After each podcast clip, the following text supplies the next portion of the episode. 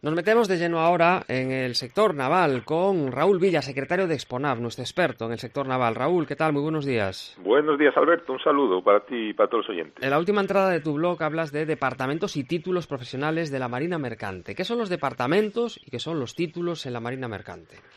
Pues mira, Alberto, muy recientemente el Real Decreto 269, que se ha aprobado el 12 de abril, el, mes pasado, ha venido a regular de nuevo los actuales títulos que hay profesionales de, competencia de la Marina Mercante. Entonces, este decreto divide los títulos en tres secciones o departamentos. Por un lado, el departamento de puente y cubierta, que sería título de capitán, piloto de primera, piloto segundo, el departamento de máquinas, que sería jefe de máquinas y oficiales de máquinas, y el departamento de radioelectrónica y radiocomunicaciones, los antiguos radio. Curiosamente, eh, dentro del departamento de máquinas aparece o se regula ahora el título oficial electrotécnico de la Marina Mercante, que es un título nuevo que ha nacido ante la importancia que está adquiriendo la electricidad en los buques, pues con la llegada, por ejemplo, de la alta tensión. ¿Qué organismo regula la Marina de Pesca? Pues mira, hay un Real Decreto del 2014, el cual se regulan los títulos profesionales del sector pesquero. Aquí en España, pues son capitán de pesca, patrón de altura, patrón de litoral, que serían los de puente, luego habría polivalentes, patrón polivalente, patrón local de pesca, marinero pescador, y luego los de máquinas, que serían mecánico naval y, y mecánico naval mayor, ¿no?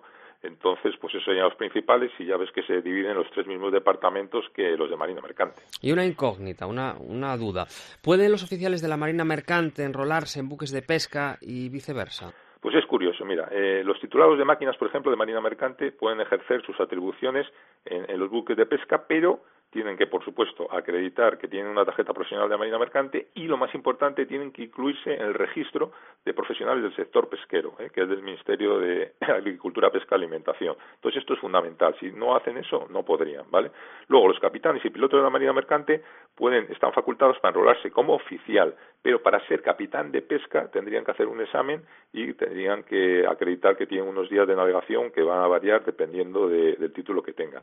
Y el segundo interrogante, en viceversa, digamos, los del Ministerio de Agricultura, Pesca y Alimentación pueden enrolarse en el MITMA, en el antiguo fomento, pues sí podrían, pero eh, digamos que lo que tienen que hacer es lo mismo, tendrían que, digamos, eh, inscribirse en ese registro. Y entonces, pues digamos que los que sean patrón de altura marina mercante, que hayan estudiado, por ejemplo, en la Escuela Náutico Pesquera, pues podrán eh, ser oficiales de buques mercantes de hasta 3.000 GT de arqueo, ¿vale? Porque lo acaba de decir el Real Decreto este que se ha aprobado el mes pasado y lo que tienen que tener es pues el título académico de técnico superior en transporte marítimo y pesca de altura. Igual, los que tengan otro título inferior pueden estar en buques de, menor arqueo y tendrían que tener pues el título de técnico en navegación y pesca litoral.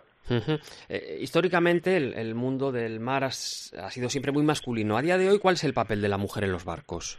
Pues mira, efectivamente, como dices tú, en los años 50, 60, ¿no? Hasta había antiguas creencias absurdas, ¿no? De que la mujer daba, daba la mala suerte en los barcos, pero evidentemente, tras la llegada, la llegada de la Constitución del 78, llega la igualdad, ¿no? Entre hombres y mujeres. En el curso 79-80, la mujer por primera vez puede matricularse en las carreras náuticas de escuelas superiores de Marina Civil y justo cinco años después, en 1984, surgió la primera mujer eh, oficial piloto de la Marina Mercante.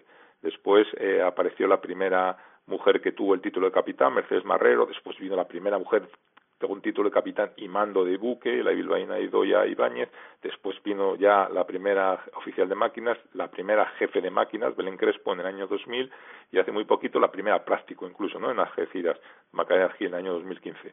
La Marina de Guerra la Armada, pues eh, también la actual capitán de navío Esther Yáñez, eh, empezó en el 2005, y digamos que ha habido otras tres eh, mujeres que han tenido mando en, en, buques de la Armada y una curiosamente pues también es práctico militar en la actualidad. Y bueno, destacar que además en, en la 32 Asamblea de la OMI, de la Organización Marítima Internacional, que se celebró el año pasado, se, se aprobó implementar el 18 de mayo como fecha de referencia de, de, la mujer en la mar, ¿no? de la mujer en el sector marítimo. Y de hecho, pues este año se ha celebrado en el 22 por primera vez y a partir de ahora, todos los 18 de mayo será el Día de la Mujer en el sector marítimo, al igual que desde el 2011, el 25 de junio, es el Día del Marino en general.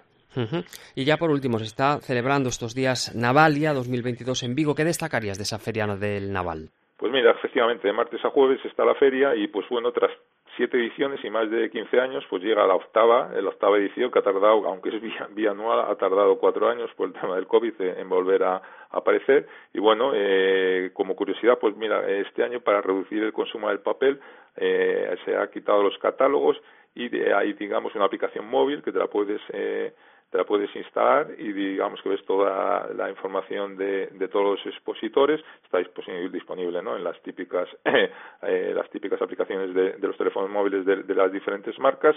Y bueno hay otros documentos interesantes y bueno la organización pues espera alcanzar los 20.000 visitantes y desde luego crece un 20% en cuanto al número de expositores extranjeros respecto a otros años. Raúl Villa secretario de Exponav un placer buenos días. Venga un saludo hasta otra